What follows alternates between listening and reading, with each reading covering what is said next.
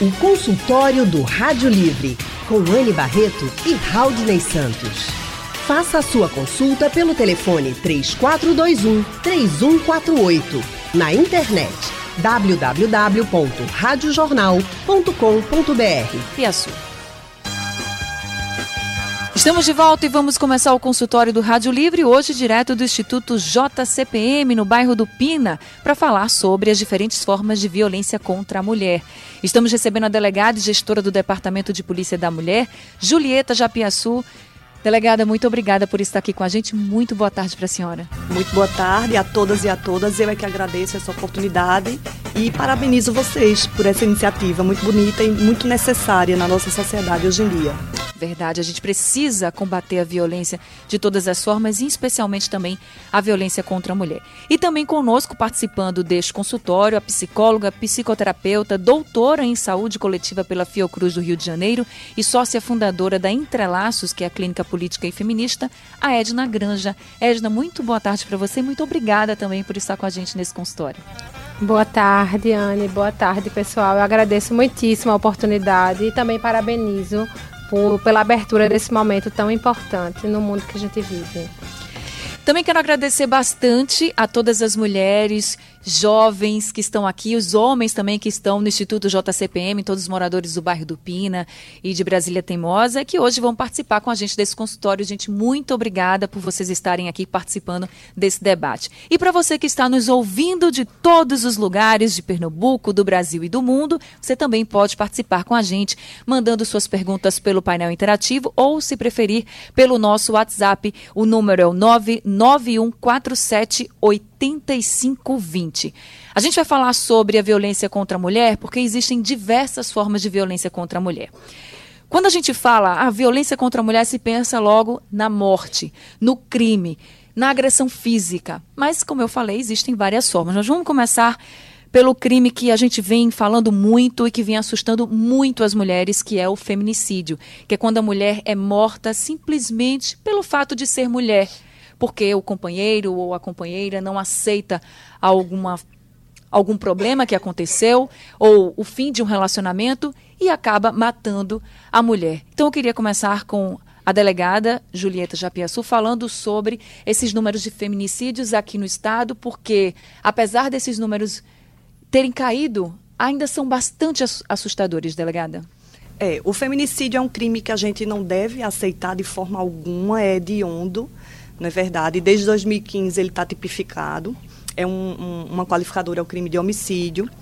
E os números realmente vêm reduzindo no estádio de feminicídio, mas ainda existem. Né? E a gente não pode tolerar. A gente trabalha no nosso dia a dia para que esse número caia né? cada vez mais.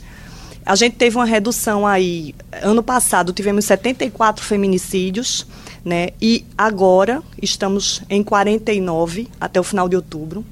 Então a gente vê uma diferença, né, fechando 2018 com 74 e agora no final de outubro com 49, né? Estamos reduzindo.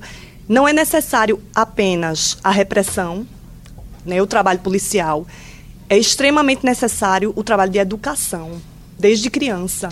Né? A gente tem que educar nossos meninos, nossas crianças de forma igualitária e mostrar que a mulher não deve ser uma pessoa submissa, aquela pessoa humilhada pelo homem na nossa sociedade. A gente não deve permitir isso. A gente está tão à frente de tanta coisa já, né, em tecnologia e tudo, e ainda se permite isso.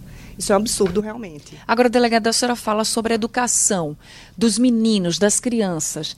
Mas a gente está falando também de homens adultos que já vêm de uma educação muito machista. A nossa sociedade ainda é muito machista, mas vem de uma educação em que, por exemplo, o homem não pode chorar, que o homem é dominador. Muitas mulheres também são criadas para, ou eram criadas para, ser, para serem muito submissas. Então, o que fazer com esses homens que já são adultos agora, que já são idosos agora, enfim, que já têm uma, uma, já têm uma educação muito formada? O que fazer com eles? É. O que a parte policial, né, o que eu posso te falar da parte policial, o que a gente faz é, no nosso dia a dia é instaurar os inquéritos policiais intimar esses supostos agressores, agressores, enfim. E ao final do inquérito a gente indicia, a gente solicita a medida protetiva para a vítima, que é extremamente importante. E a gente trabalha com conscientização. O Departamento da Mulher, ele possui um projeto chamado Caravana da Mulher, que é um projeto, é, a gente sai, sai uma delegada com a equipe de policiais pelos municípios do estado e fazemos palestras, né, com auxílio da prefeitura local, né, que sempre cede um auditório, um local para que a gente conscientize a população. E dentro desse quadro, a gente recebe homens e mulheres. Tanto as mulheres, para orientar quais os direitos que ela tem, de acordo com a Lei Maria da Penha, como também os homens, né? porque eles têm que ter a ciência do que é um crime contra a mulher e tem que parar de praticar tais crimes. Então, essa conscientização o Departamento da Mulher também faz, fora os inquéritos. Né, que é extremamente importante também a punição. Mas a gente também tra trabalha com o lado de prevenção, que seria esse. É, existe, tem que ter esse lado de prevenção, porque tem que ter essa conscientização de que o homem não é dono da mulher. E que a mulher não é objeto, por exemplo. Agora, Edna, quando a gente fala de feminicídio, o que a gente vem percebendo também é que algumas mortes que aconteceram até recentemente chamaram bastante atenção no seguinte quesito: os homens acabavam matando suas mulheres e depois se matando também. Por quê? É, é, é o, essa questão da dominação masculina acaba é tão louco isso que acaba levando o homem a tirar até a sua própria vida? É, sim, Anne, esse é um, um elemento que chama bastante atenção e é sempre importante quando a gente pensa na violência contra a mulher pensá-la de uma forma bem complexa pensar na violência contra a mulher como algo que acontece no âmbito de uma relação. Né? E esse homem, posicionar esse homem socialmente. Como é que a gente criou esse homem? Como é que esse homem foi criado? Que referências de masculinidade ele teve na vida? Na psicologia, a gente fala sobre a socialização de gênero, que é uma forma muito específica que os homens aprendem a ser homens uma forma muito específica e diferente da forma que as mulheres aprendem a ser mulheres. Se vocês pararem para pensar, por exemplo, a violência, ela é uma reação muito esperada e legitimada do ponto de vista social para os homens. Ou seja, os homens aprendem desde muito cedo que uma das formas de resolver os seus problemas é via violência, né? E isso vai se construindo, alguns autores vão dizer que isso vai configurando um modelo de masculinidade que infelizmente ainda ainda é hegemônico, onde os homens expressam atributos que remetem à coragem, à virilidade, à força, reprimem aspectos que dialogam com afetos, com sensibilidades, né? E isso tudo vai criando né, um modelo de masculinidade que traz milhares de contrapartidas, entre elas a violência. É importante dizer também que os homens morrem mais cedo que as mulheres. E entre essas causas de morte estão, sobretudo, as causas externas. As causas externas são aquelas que a gente podia evitar. Né? Os homens são os maiores autores de violência, mas também são as maiores vítimas de violência. Então, parece que esse modelo de masculinidade ainda hegemônico está trazendo uma contrapartida também muito negativa para esse homem, né? Que precisa ser responsabilizado, sim, né? Mas eu acho tua provocação muito importante, Anne, porque faz a gente complexificar o olhar para além da punição, né? A própria Lei Maria da Penha, né? Que é hoje o que rege, né? A nossa intervenção diante desses crimes, sim, porque são crimes, prevê lá no seu finalzinho que sejam criados centros é, voltados para esse homem agressor porque muitas vezes é importante a gente reconhecer que essa mulher, ela não quer se separar, ela não quer romper a relação. Infelizmente, a maior parte das mulheres que chegam a morrer são mulheres que não acreditavam que chegaria a esse ponto, né? A gente tem relatos de mulheres que, que sabiam que estavam ameaçadas, mas elas diziam, não, ele não vai ter coragem de fazer. E ele faz algum, em, alguns, em alguns momentos ele faz, em outros momentos não, mas se estrutura e se sustenta uma relação de violência que pode durar anos. Existem mulheres que, que têm relações de anos, muitos anos, sustentadas, estruturadas em violência. E isso aqui a gente está falando de morte, e toda vez que a gente fala de violência, a gente fala muito na violência física, né? Certamente é o que mais chega nas delegacias também, mas propriamente existem outros tipos de violência, como a moral, a psicológica, a patrimonial, que são pouquíssimo falados, e isso faz com que muitas mulheres vivenciem esses tipos de violência e não saibam não reconheçam, né? Então, a gente vem discutindo muito no âmbito da psicologia e do cuidado voltado para essas mulheres, que é preciso, preciso começar a nomear aquilo que é feito, aquilo que é sentido como violência. Porque, gente, qualquer cerceamento de liberdade, ele pode ser compreendido como violência. E são esses tipos de violência que podem levar, por exemplo, a uma agressão e que, se você não denuncia, pode chegar, infelizmente, ao feminicídio. Então, a gente precisa sim denunciar, a gente precisa sim procurar nossos direitos, a gente precisa debater e, claro, procurar ajuda, procurar ajuda para você, mulher, procurar ajuda para o seu marido, para o seu companheiro, enfim. Porque não pode viver numa situação de violência constante. Consultório do Rádio Livre hoje falando sobre o combate à violência contra a mulher. Estamos recebendo aqui a delegada Julieta Japiaçu, ela que é gestora do Departamento de Polícia da Mulher, DPMU, e também estamos recebendo a psicóloga, psicoterapeuta e doutora em saúde coletiva pela Fiocruz Cruz, a Edna Granja. Estamos debatendo esse tema hoje. O consultório especial está sendo transmitido diretamente do Instituto JCPM no bairro do Pina. A gente vai começar já esse bloco escutando uma das mulheres que estão aqui no Instituto JCPM, que é a dona Rosemary. Dona Rosemary, boa tarde para a senhora. Boa tarde. Então, dona Rosemary, eu queria que a senhora contasse o que a senhora já vivenciou, o que a senhora já escutou sobre violência contra a mulher? É, porque eu me criei vendo minha mãe ser violentada, espancada pelo meu pai, né? E aquilo para mim era um natural, porque no ambiente que eu vivia, a maioria das mulheres sempre viviam assim para manter um casamento. E hoje, como as mulheres exigiram os direitos iguais, brigaram por isso, os homens hoje não aceitam mais, tipo, eu vou para um presídio porque dei uma tapa na minha esposa. Então, eu, como eu estava falando antes, eu tenho um filho que já foi no presídio eu já vivenciei ali aquele presídio umas três vezes. E sempre escuto eles falarem que é mais vantagem matar do que ir para a cadeia porque deu uma tapa. Porque matando já resolve o problema, corta o mal pela raiz. Veja só que relato forte e que mundo estamos vivendo. Edna, como você pode avaliar o pensamento de um homem que prefere ir para a cadeia, por exemplo, por causa de um fim de um relacionamento ou de uma tentativa de fim de relacionamento, estou aqui colocando uma situação bem hipotética, do que, por exemplo, se separar. Prefere estar tá com a liberdade cerceada, longe da família, dos amigos, para simplesmente mostrar aquele, vamos dizer, aquele domínio masculino que é o que ainda permanece na cabeça de muitos homens. A gente estava conversando há pouco, né, sobre essa socialização de gênero, né, essa forma dos meninos aprenderem a ser meninos, né. E umas, uma das coisas que os meninos aprendem desde muito cedo é que tem que manter a honra, né? Essa palavrinha honra, ela ganha vários sentidos. Então, qualquer coisa que ameace essa suposta honra é uma ameaça à masculinidade. E a partir daí, qualquer recurso para retomar esse lugar, que é um lugar de poder, né? ele é válido. Matar, bater e por aí vai. Né? Então, efetivamente, compõe esse arranjo que eu chamei de modelo de masculinidade hegemônica, essa preocupação com a honra. Né? E aí, de fato, eu sustento a relação eu puno essa mulher. E pior, as pessoas ao redor veem isso e acham que é natural, que muitas, muitas vezes acham que ela merece, né? Porque efetivamente, dentro da sociedade machista, que ainda é a sociedade que a gente vive, né? Há, algumas violências, elas são naturalizadas. É, Dona Rosemary fala pra gente, eu via isso e era natural, porque todas as mulheres sofriam isso, né? Então, efetivamente exercitado na Rosemary o estranhamento de se questionar, tem que ser assim mesmo, né? Esse tipo de estranhamento, só ele vai abrir brechas para a transformação dessa realidade.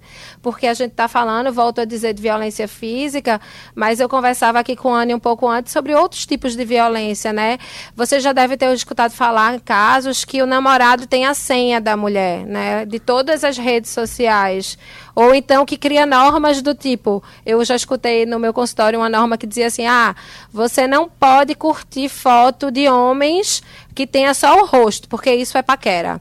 E a mulher não podia curtir essas fotos, e se curtisse fotos, ele questionava. Então, existem vários tipos de cerceamento. O cerceamento à roupa, bastante comum. O cuidado, que muitas vezes emerge como um controle, né? Ai, para onde você vai? Diga onde você está, diga que horas que você volta. Quando você voltar, ligue para mim. Muitas vezes é uma tentativa de controlar essa mulher, que também é uma violência menos explícita, um pouco mais silenciosa, mas não menos eficaz por isso. E que pode chegar a um feminicídio, que pode chegar a uma morte, porque o homem fica tão revoltado, por exemplo, se começar a curtir fotos de outros amigos, se começa a ter, se começa a dizer não quero mais que você tenha minha senha, aí começa aquela confusão, pode chegar numa agressão e pode chegar no feminicídio. Mas esse relato da dona Rosemary, doutora Julieta, falando que tem gente que prefere ser preso prefere matar e ser preso do que, por exemplo, ficar livre e apenas se separar. É como se a Lei Maria da Penha, que foi um grande avanço no combate à violência contra a mulher, fosse um retrocesso. A senhora enxerga algum caminho para mudar uma visão de uma pessoa como essa, de pessoas como essas? É, na verdade, como eu já falei, passa pela educação. O primeiro passo é a educação. Quando a gente vê que muita gente né, já está acostumado com a questão da violência contra a mulher, já viveu isso desde pequeno. Né, a filha vendo a mãe ser violentada. E aí essa filha também entra no ciclo da violência quando se casa ou, ou, ou arranja um companheiro. E, e, veja que violência, como a gente vive nesse, nesse ciclo e não consegue sair. Às vezes, uma mulher está sofrendo aquela violência diária, é espancada, é xingada. O cara fala: ah, você não presta, sua comida não presta, você é feia. Bate nela e ela não sai daquele relacionamento muitas vezes porque ela vai procurar o apoio da família. E a primeira coisa, e isso são relatos que a gente ouve na delegacia, a primeira coisa que uma mãe fala é: minha filha, ruim com ele, pior sem ele. Fique com ele. Eu já passei por isso também e eu fiquei com seu pai. Fiquei com seu pai, sustentei vocês. E é importante que você não se separe. Ou seja, a família não dá apoio. E aí a Ruana pergunta como é que faz, como fazer uma mulher denunciar sendo ela dependente financeiramente e emocionalmente desse companheiro? Como fazer essa mulher acreditar se não tem o apoio da família, que o apoio da família é fundamental, claro que se você não tem o apoio da família, não tem o apoio de ninguém, você vai só pensar que tem que ficar com aquele agressor. Então, como fazer essa mulher acreditar que ela pode, que ela vá, que ela vá em busca dos seus direitos, que ela vá em busca de uma vida livre mesmo, se separe em frente. Como fazer isso? É, primeira coisa, como Edna até explicou, a própria Lei Maria da Penha, ela traz alguns mecanismos, algum, ela prevê situações né, de criação de centros de referência, de, de casas, abrigo, de apoio para essa mulher. A mulher muitas vezes está tão fragilizada que não consegue ir na delegacia. Né? A gente tem que entender isso ela está fragilizada psicologicamente, ela precisa de um apoio para poder ir numa delegacia. Então, esses centros, é, essas casas, elas são muito importantes nesse sentido. Uma secretaria da mulher é muito importante também, porque vai acolher essa mulher. Essa mulher pode procurar né, um desses, é, é, é dessas instituições antes de ir numa delegacia para procurar o fortalecimento psicológico. Ela não está preparada né, para denunciar seu agressor, uma pessoa que muitas vezes ela ama ou depende totalmente é, financeiramente dele. Então, ela procura esse apoio, se fortalece psicologicamente. E muitas vezes é, o Estado ou o município disponibilizam advogados para essa mulher, para que ela possa, fortalecida, comparecer numa delegacia de polícia, denunciar, pedir a medida protetiva. Eu sempre falo isso, porque a medida protetiva é o principal instrumento da Lei Maria da Penha, que é a terceira melhor lei do mundo né, de proteção à violência contra a mulher já é considerada, atrás do Chile, se eu não me engano, Espanha. Então, é uma lei maravilhosa. Né? A gente tem que cumprir essa lei e ter educação. E a gente vai chegar na diminuição, sim, do feminicídio. Quando ocorre o feminicídio, essa mulher já vem sofrendo há muito tempo. Já vem sofrendo agressões físicas, emocionais. O feminicídio é o ápice. A gente escuta relatos também na caravana da mulher, por exemplo, quando a gente se reúne com mulheres e homens nos municípios, de mulheres que são agredidas há 20, 30 anos e nunca procuraram uma delegacia. É necessário apoio. Né? Então, a lei é muito importante nesse sentido. Tem, como, tem algum telefone, como essa mulher pode encontrar esse apoio nesses centros de referência, por exemplo. A gente está aqui na Rádio Jornal falando para milhares de mulheres no estado inteiro e até fora do estado. Mas para quem está no estado, como é que essa mulher pode saber? Ah, no meu município tem e como eu encontro? Tem algum telefone? Como é que essa mulher pode fazer? Essa mulher tem que procurar a Secretaria da Mulher do estado ou do município que tem, né, acessa o site dessas secretarias e procura onde é esse apoio, né? A Secretaria da Mulher do Estado fica ali no bairro do Recife, então vai lá e procura esse apoio psicológico. Existem vários projetos também, inclusive existe um projeto da deputada Gleide Ângelo à frente, né, mas são várias instituições de empreendedorismo, para que essa mulher possa sair desse ciclo fortalecida na parte financeira. Né? Isso é importante também. São vários mecanismos, várias situações, de várias. A gente chama de rede, é a rede de proteção à mulher. O combate à violência contra a mulher só funciona com uma rede. Não funciona cada instituição separada, não é polícia, junto com secretaria, junto com defensoria, junto com o Ministério Público e Judiciário. Consultório do Rádio Livre falando hoje sobre os diferentes tipos de violência contra a mulher.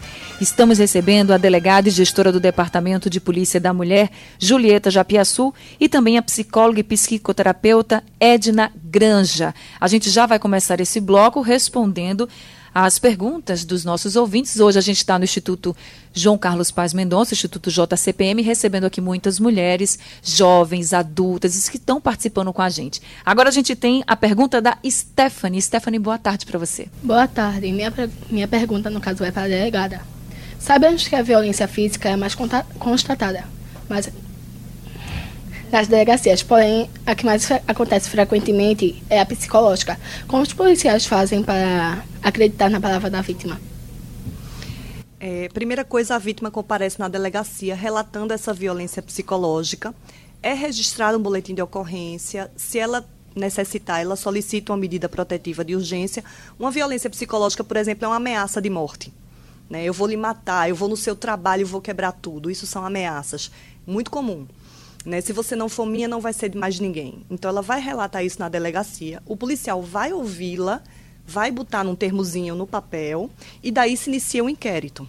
Né? E vamos escutar possíveis testemunhas para finalizar o, o, o, inquérito. A palavra da vítima tem muita credibilidade, principalmente quando ela é muito robusta. Né? O policial realmente está ali para recebê-la, acreditar no que ela está falando e fazer seu papel. E daí o inquérito segue e, se for o caso, o agressor é indiciado ou não.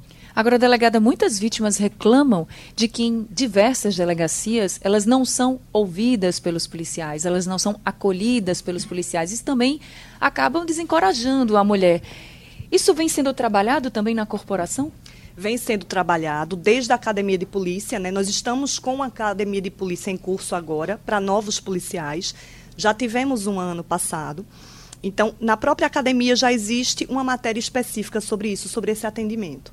E também o Departamento da Mulher vem já esse ano capacitando diversos policiais em diversos municípios. A gente também sai, é uma capacitação itinerante para que o policial seja formado nesse atendimento. Eu costumo dizer para que o policial não julgue, vai entrar pelo ouvido dele e vai sair escrito o que a vítima disse, né? Ele não precisa julgar porque a vítima está com aquela roupa, porque se ela comportou da, porque ela teria se comportado, comportado daquela maneira. Não.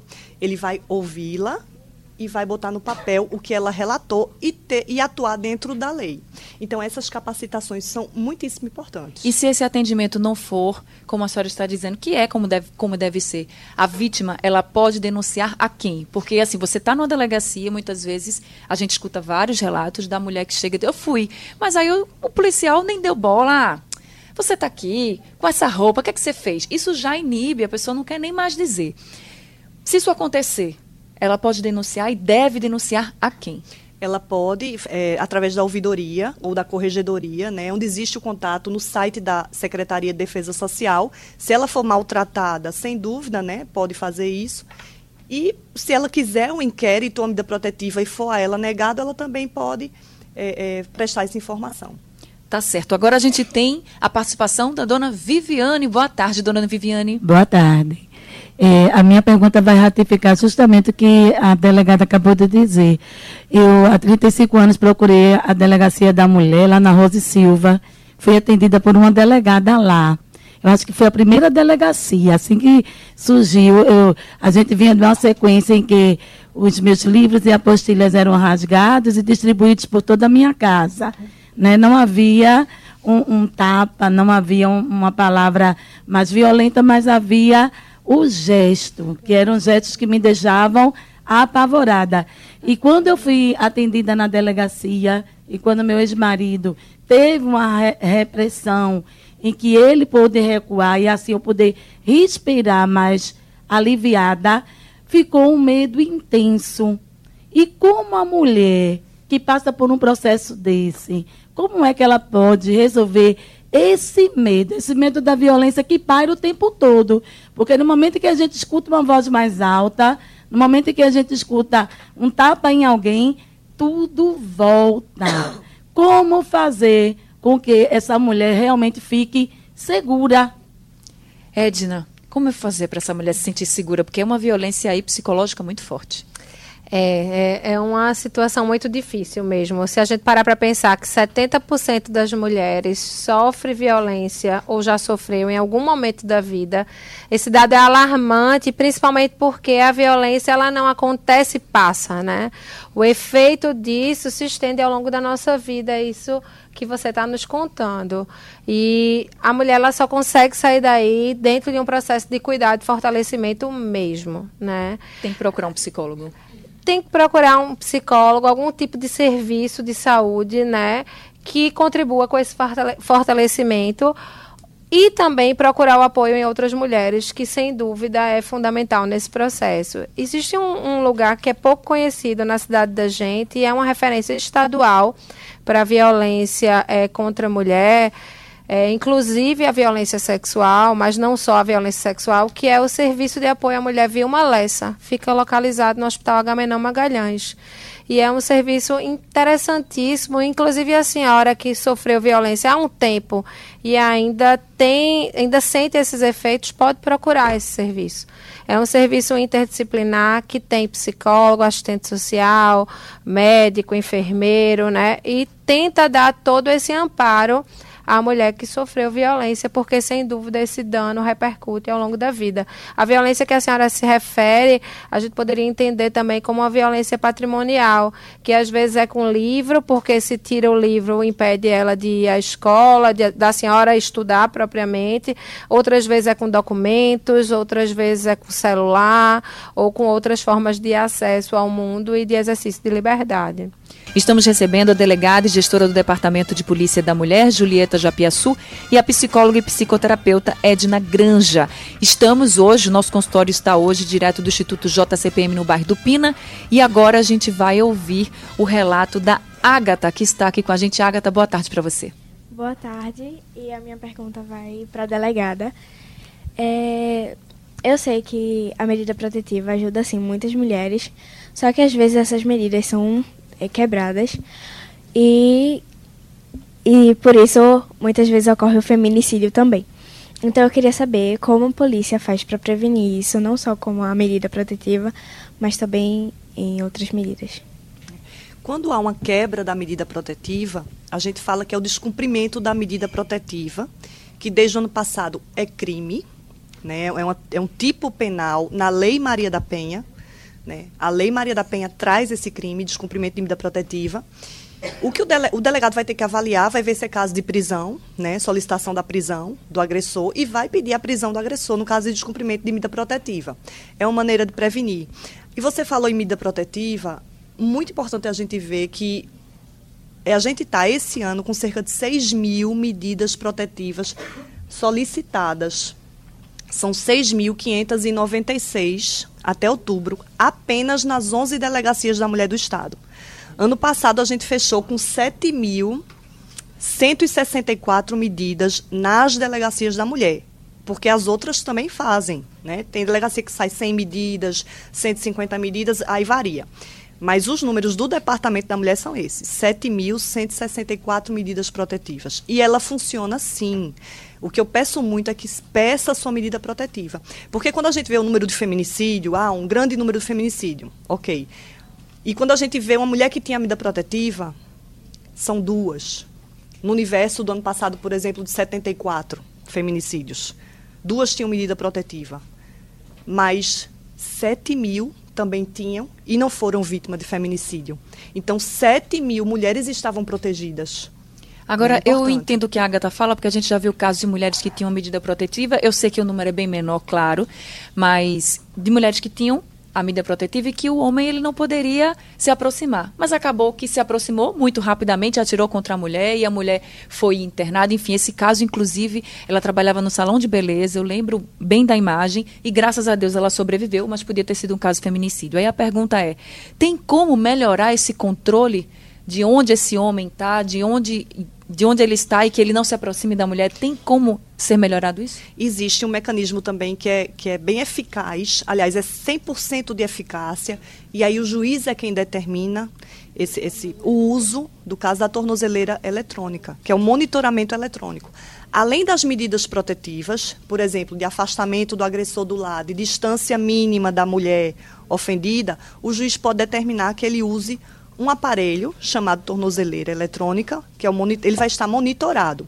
A vítima vai ter que ter um aparelho dela carregado e ele vai usar a tornozeleira. E aí, com a aproximação, é feito um raio né, de exclusão, né, e vai se monitorar se o agressor está chegando perto dela ou não. Se ele tiver, prontamente ligam para esse agressor e comunicam, porque ele pode não saber também que está chegando perto dela se afaste que você está chegando perto da vítima. Ele tem que se afastar. Então, esse é eficaz. 100% dos casos monitorados não a, a vítima está viva.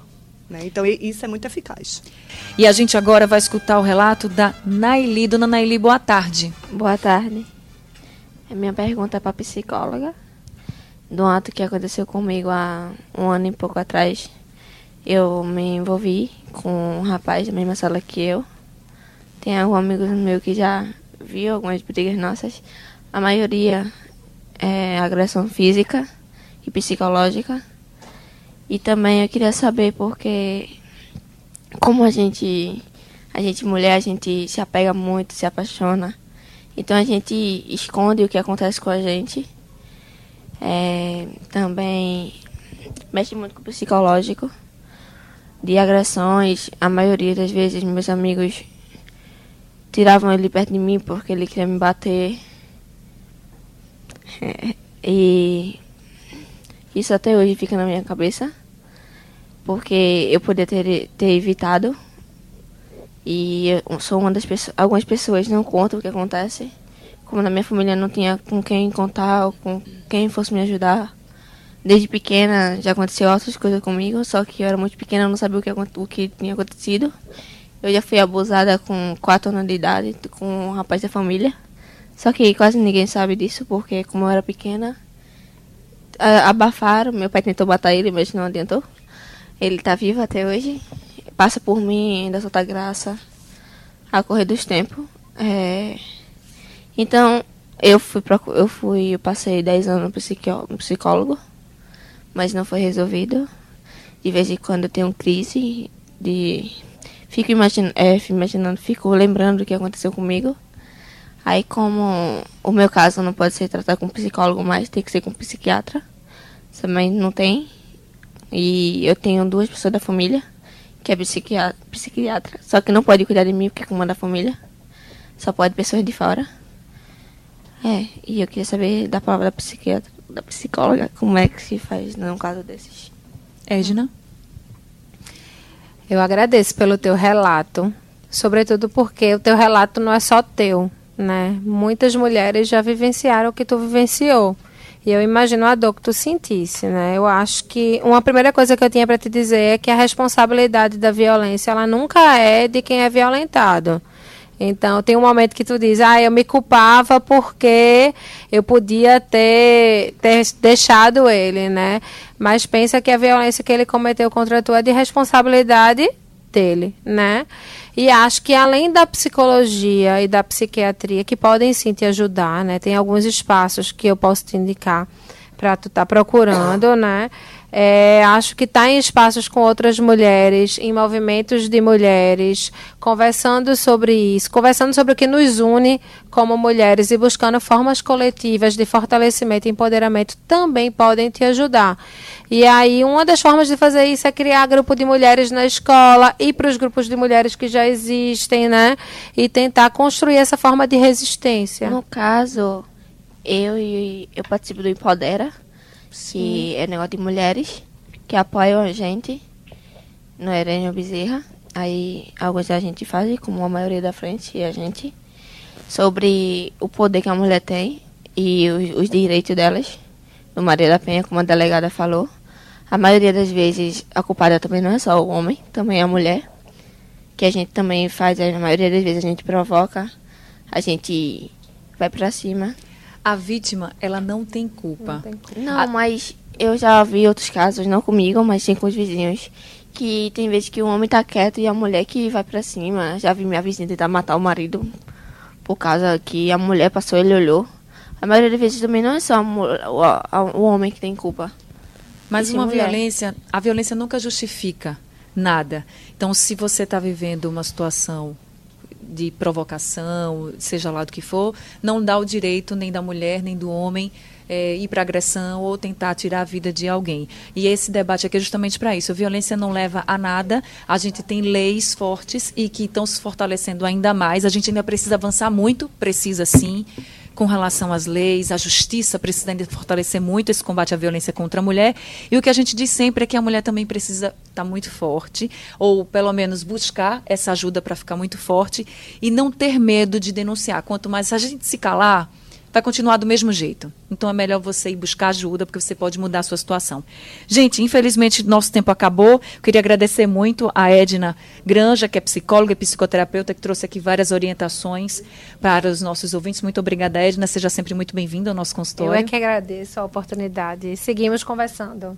Também agradeço muito a delegada Julieta Japiaçu, também por todas as orientações aos nossos ouvintes e a todo mundo que está aqui no Instituto JCPM. Nós é que agradecemos o espaço, principalmente no dia de hoje, onde começa os, a ação de 16 dias de ativismo no combate à violência contra a mulher, que aqui no Brasil são 21 dias e como a gente precisa de ações no combate à violência contra a mulher. Gente, muito obrigada por terem participado com a gente aqui no Instituto JCPM. E quem estiver nos ouvindo e precisar de ajuda, se for um caso de flagrante, ligue para o 190. Agora, se você está precisando de ajuda, está sofrendo violência emocional, psicológica, está precisando de ajuda, não sabe a quem recorrer, liga para o 180 e eles vão te dar todas as orientações. Sugestão ou comentário sobre o programa que você acaba de ouvir, envie para o e-mail ouvinte@radiojornal.com.br ou para o endereço Rua do Lima 250, Santo Amaro, Recife, Pernambuco.